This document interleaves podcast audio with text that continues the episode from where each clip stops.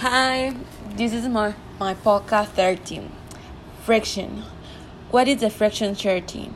What what happened to the electron? Where will where where will you, you see this in every life? When you rub one material to another, they are charged by friction. Material losing electron is positively charged and material gaining electron is negatively charged.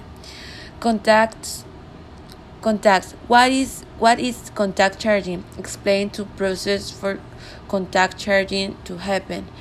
Where goal you see or experiment contact charging when contact is made between a charged object, object, object and neutral object electron are, are transferred between the object induction. What what is induction charging? What do what do it mean for charge for charger to be induced? Where do we see introduced charging in the in the real world?